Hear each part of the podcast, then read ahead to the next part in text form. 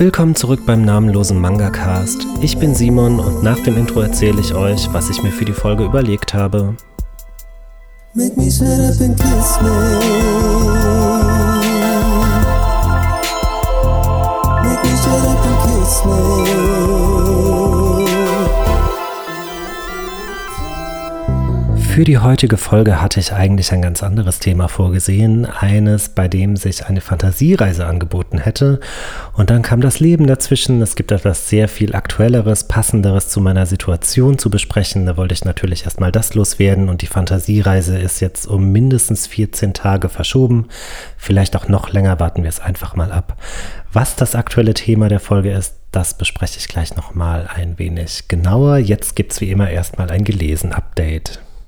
Und das fällt diese Folge nicht nur recht kurz aus, nein, ich bespreche auch noch zwei Reihen, die ich bestimmt schon mehrfach äh, durchgekaut habe. Aber sie bestimmen nun mal meinen Alltag, deswegen lege ich mal los mit Sailor Moon.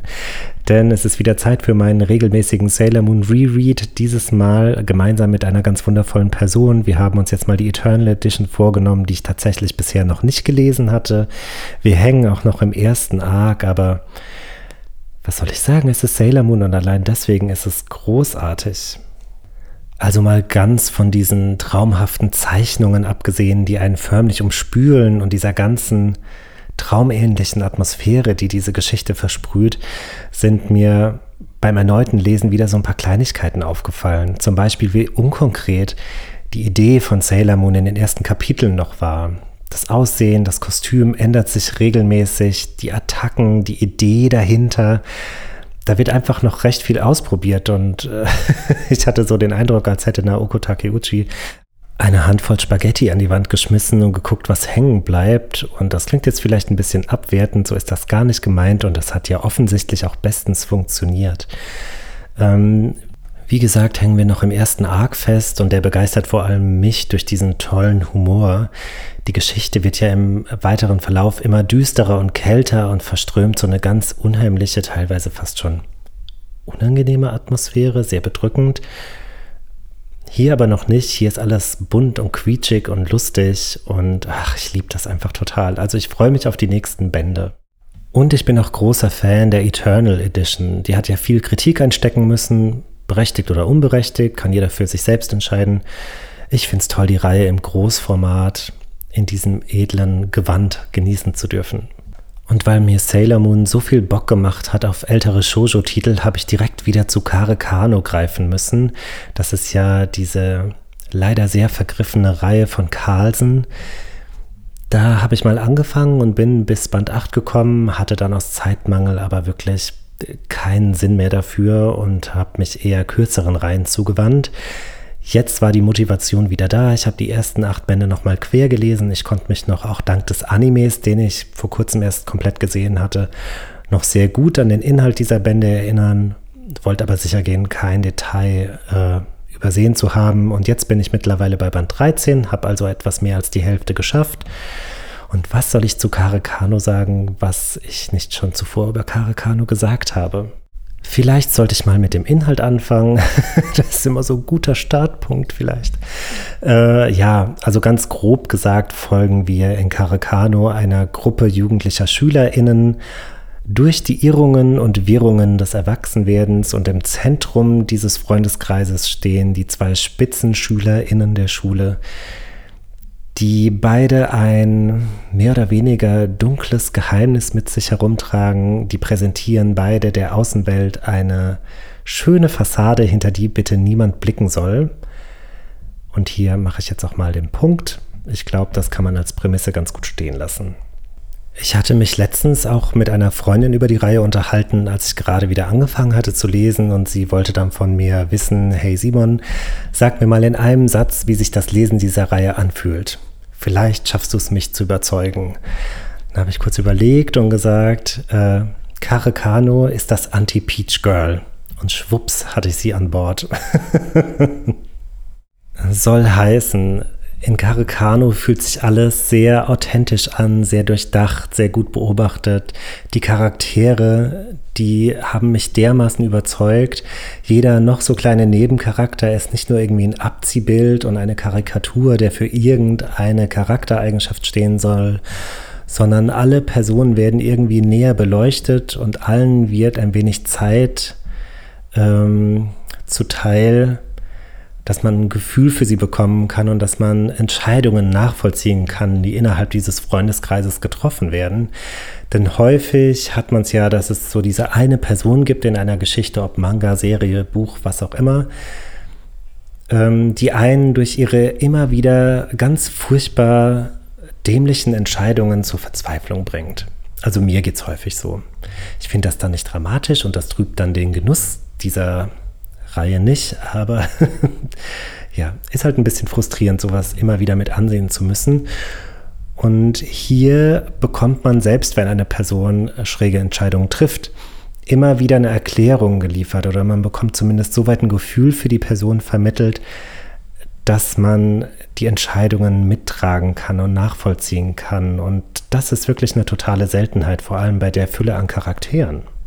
Das heißt aber im Umkehrschluss auch, dass die Charaktere immer wieder zu überraschen wissen. Ach, ja, ihr merkt, ich bin sehr begeistert von Caracano und ich bin so froh, dass ich noch einige Bände vor mir habe, dass die Reise noch lange nicht zu Ende ist und spätestens, wenn ich die Reihe abgeschlossen habe, werde ich wohl eine, eine Podcast-Folge zum Thema Shoujo-Klassiker aufnehmen müssen und dann gehe ich nochmal ausführlich auf diese Geschichte ein. So, und jetzt kommen wir zum eigentlichen Thema der Folge. Ich hatte vorhin ja schon erwähnt, dass äh, das Leben dazwischen gekommen ist. Gemeint habe ich damit aber eigentlich, dass der Lärm dazwischen gekommen ist, denn unter meinem Schlafzimmerfenster und ich wohne im ersten Stock, also ist das sehr, sehr nah an mir dran. Gibt es jetzt eine laute Baustelle, denn die Stadt Mannheim hat sich dazu entschieden, Kanalbauarbeiten unter mir stattfinden zu lassen. Und dafür bin ich sehr dankbar. Das soll ja alles richtig funktionieren, was auch immer da gemacht wird. Und das soll jetzt nicht in BauarbeiterInnen-Shaming ausarten. Auch da bin ich dankbar, dass diese Menschen das ganz toll machen. Trotzdem brauche ich meinen Schlaf und ich könnte, glaube ich, auf diese Daily Soap ab Viertel nach sechs unter meinem Schlafzimmer verzichten, denn ich weiß unheimlich viel über diese Menschen weil die sich sehr laut über ihr Privatleben unterhalten. Und das ist manchmal lustig, aber zumindest die erste Viertelstunde bin ich einfach frustriert, weil ich nicht weiter schlafen kann. Problem an der Sache ist, dass mein Freund neben mir bombastisch schläft. Ja, auch wenn da ab 7 Uhr der Presslufthammer gezückt wird, der schläft weiter, der wird erst wach, wenn es irgendwie hell wird. Deswegen kann ich das Licht nicht anmachen, um zu lesen. Ich kann den Fernseher nicht anmachen, um irgendwas zu schauen. Das heißt, ab Viertel nach sechs, wenn die BauarbeiterInnen anrücken und sich erstmal bei einem leckeren Frühstück über ihr Privatleben austauschen, ab da erlebe ich erst noch so zwei Stunden in meinem Handy.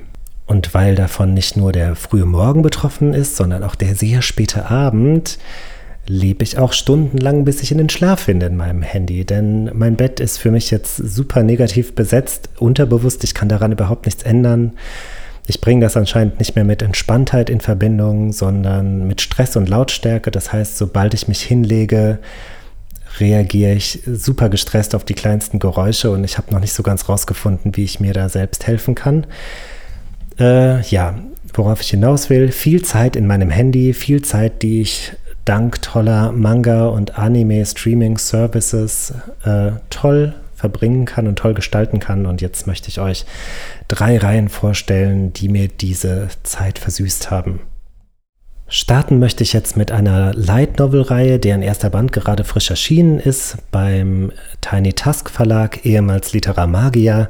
Ich habe ja schon sehr oft erwähnt, dass ich großer Fan des Verlages bin und auch großer Fan dieser Autorin, denn von ihr stammt dieser glorreiche Band Girlem, in dem eine Hundefriseurin als Golem in einen Dungeon beschworen wird. Ja, wie könnte mein Herz dann nicht ausrasten? Oder auch die Ginga Plus Reihe, da hatte ich ja sämtliche Bände gelesen. Es gibt auch ein Hörbuch zu Ginga Plus Momo, das kann man zum Beispiel auf Spotify hören, kann ich auch nur wärmstens empfehlen. Falls ihr bei der Arbeit irgendwas Spannendes hören wollt, testet das gerne mal aus. Jedenfalls hat diese Autorin eine neue Light Novel Reihe gestartet namens Abgrund ruft nach Abgrund und der erste Band ist bisher ausschließlich digital erschienen. Ist ein ganz, ganz spannender Auftakt und bevor ich jetzt losschwärme, gibt es erstmal eine kurze Inhaltsangabe. Das Ganze spielt an einer Schule für angehende MagierInnen und in diesen ersten fünf Kapiteln lernen wir verschiedene SchülerInnen kennen, die ominöse Nachrichten und Aufträge von einer unbekannten Person erhalten. Diesen Aufträgen gehen sie dann auch nach und das Ganze endet in einem unheimlich fiesen Cliffhanger. Ich glaube, so einen fiesen Cliffhanger habe ich schon lange nicht mehr erlebt und ich brauche unbedingt Band 2, am besten gestern. Ich glaube, darauf muss man leider noch ein klein wenig warten.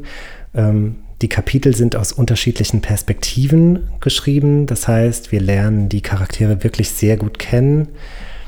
Ihre Art zu denken, zu handeln, die Welt wahrzunehmen, sich Aufgaben zu stellen, das ist wirklich, wirklich sehr faszinierend gewesen zu lesen. Man hat wirklich ein sehr gutes Gefühl für, für die Protagonistinnen bekommen.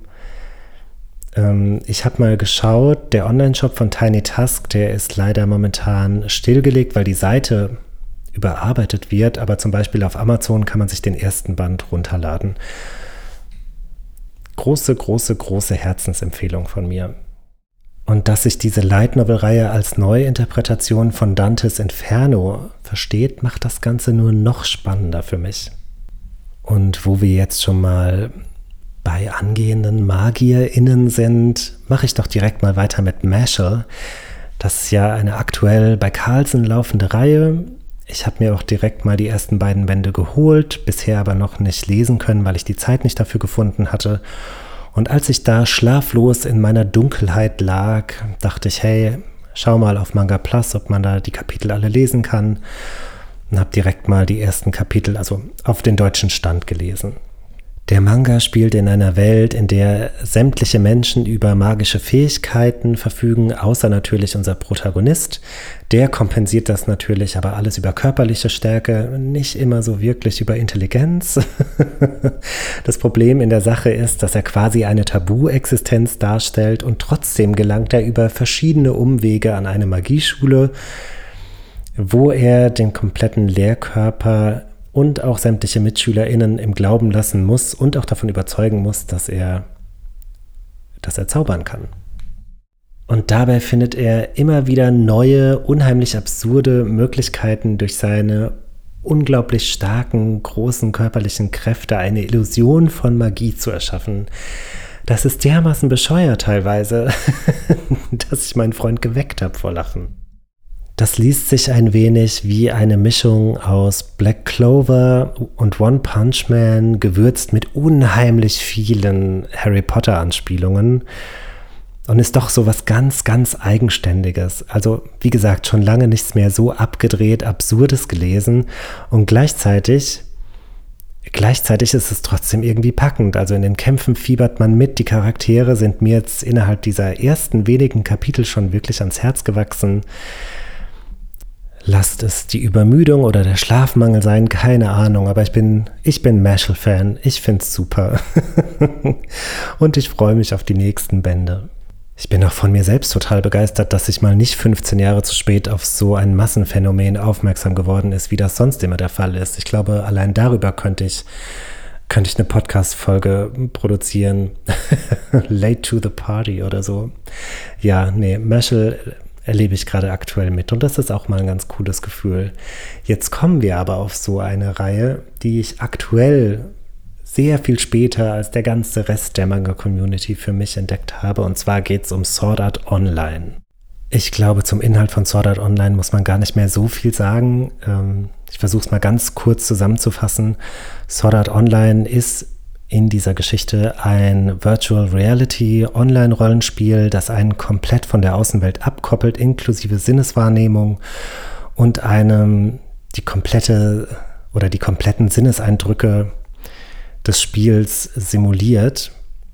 Und durch einen Kniff des Entwicklers verlieren sämtliche Spielende die Fähigkeit, sich aus dem Spiel wieder auszuloggen. Und unser Protagonist versucht sich dann eben diesen Ausweg aus dem Spiel für sich und für sämtliche MitstreiterInnen zu erspielen. Ich hatte den Anime mal nach meiner Pause angefangen, vor, vor Ewigkeiten gefühlt. äh, konnte mich irgendwie nicht so wirklich begeistern. Jetzt vor kurzem wurde mir nochmal ausdrücklich die Light Novel empfohlen und die verschlinge ich gerade total. Da bin ich gerade jetzt mittlerweile im vierten Band. Eine Freundin hatte mir auch den Soundtrack empfohlen, weil sie ja auch mitbekommen hat, dass ich durch Bell mittlerweile unglaublich Soundtrack-affin geworden bin. Ja, und dann dachte ich, hey, gib dem Anime doch einfach nochmal eine Chance. Jetzt gehst du ja auch offensichtlich ganz anders an diese Geschichte ran. Und morgens um Viertel nach sechs mit Kopfhörern kann man die Zeit, glaube ich, gar nicht besser gestalten, als sich von einem Anime berieseln zu lassen. Aber hier muss ich ganz klar sagen, hat mir die Light Novel doch um einiges besser gefallen. Der Light Novel Band, beziehungsweise der erste komplette Arc, findet im ersten Light Novel Band statt. Im zweiten Band gibt es dann noch ein paar Kurzgeschichten, um das Universum ein bisschen auszuweiten und um noch ein paar andere Aspekte, die vielleicht nicht in der Hauptgeschichte unterkommen konnten, zu beleuchten. Aber die Haupthandlung endet in Band 1 schon. Das heißt, äh, die Spielenden werden in dieses Spiel oder werden in diesem Spiel gefangen gehalten und dann gibt es direkt einen Zeitsprung, zwei Jahre in die Zukunft. Es hat unheimlich viel Charakterentwicklung in dieser Zeit stattgefunden es wird, es wird wenig nur noch eingeführt, man, man bekommt viel als gegeben präsentiert und das hat dem Autoren halt einfach unheimlich viel Zeit verschafft. Der kann sich da auf die wesentlichen Dinge konzentrieren und die sind sehr gut ausgearbeitet. Die Anime-Staffel, die erste, die versucht halt die ersten beiden Bände möglichst chronologisch abzuarbeiten und dadurch wirkt das Ganze so ein bisschen zerrupft und zerrissen und chaotisch und ja, da stellt sich irgendwie so kein Flow für mich ein. Obwohl ich das jetzt, glaube ich, nochmal ganz kurz korrigieren muss, weil das jetzt schon sehr negativ geprägt war. Das ist mir jetzt einfach nur im Vergleich zur sehr viel besser strukturierten Light Novel aufgefallen. Der Anime, der unterhält mich nach wie vor. Ich finde die Kämpfe unheimlich mitreißend. Ich finde das spannend. Aber im direkten Vergleich hat mich die Novel einfach eher gekriegt. Die hatte auch einen viel größeren emotionalen Impact auf mich. Da gab es sogar eine Szene, da habe ich einer Freundin direkt schreiben müssen, weil ich mich über diesen sadistischen Autoren aufgeregt habe. Und die gleiche Szene hat mich in Anime dann doch kalt gelassen. Da war ich ein bisschen geschockt. Ich dachte, dass mich das sicher noch mehr aufwühlen würde mit Voice Acting und mit dem passenden oder mit der passenden Hintergrundmusik dazu. Aber nein, da wurde auch überhaupt keine Zeit drauf verwendet. Ist nicht weiter dramatisch, ich habe einfach nur was anderes erwartet und häufig hängt es ja dann auch mit der Erwartungshaltung zusammen. Prinzipiell finde ich es aber toll, dass Sword Art Online diese beiden, äh, diese beiden Hobbys von mir vereint, denn ich finde Videospiele unheimlich faszinierend. Ich nehme mir einfach nur nie Zeit dafür.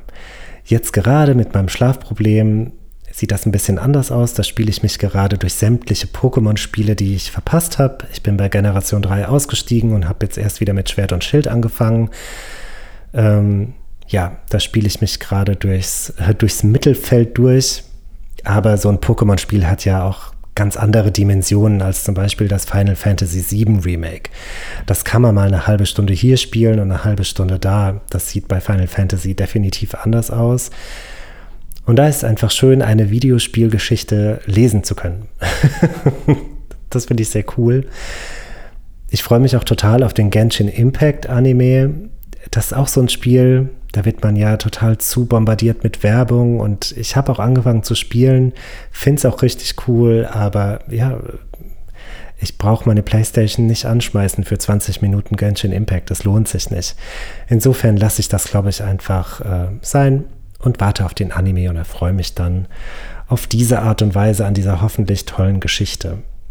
So, jetzt wären wir auch schon am Ende dieser sehr, sehr müden und schlaflosen Folge angekommen. Ich bin sehr erleichtert, dass die Baustelle nicht wieder losgewütet hat. Ich habe mich extra beeilt und mich kurz gefasst. ich hoffe, dass die nächste Folge in 14 Tagen etwas umfangreicher ausfallen wird. Mit viel Glück gibt es dann auch die Fantasiereise. Die wird sehr, sehr abgefahren. Da freue ich mich tatsächlich schon drauf, seit ich zum ersten Mal diese Idee hatte. Bin gespannt, ob sich das alles so umsetzen lässt. Ich gebe jetzt noch mal ganz kurz eine Liste der erwähnten ähm, Titel zum Besten. Das wäre einmal Sailor Moon in der Eternal Edition, einmal Karekano, Abgrund ruft nach Abgrund vom Tiny Task Verlag, Das werde ich übrigens wieder in der Folgenbeschreibung verlinken, einfach weil ich so überzeugt davon bin.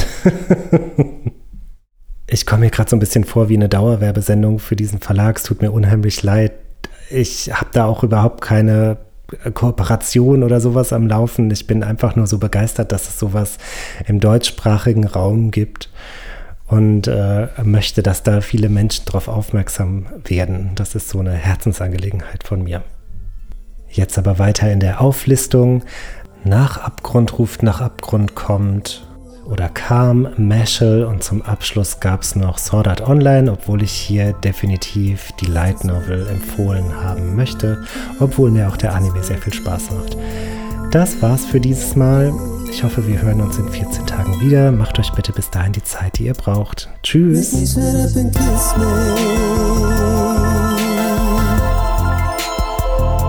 Make me.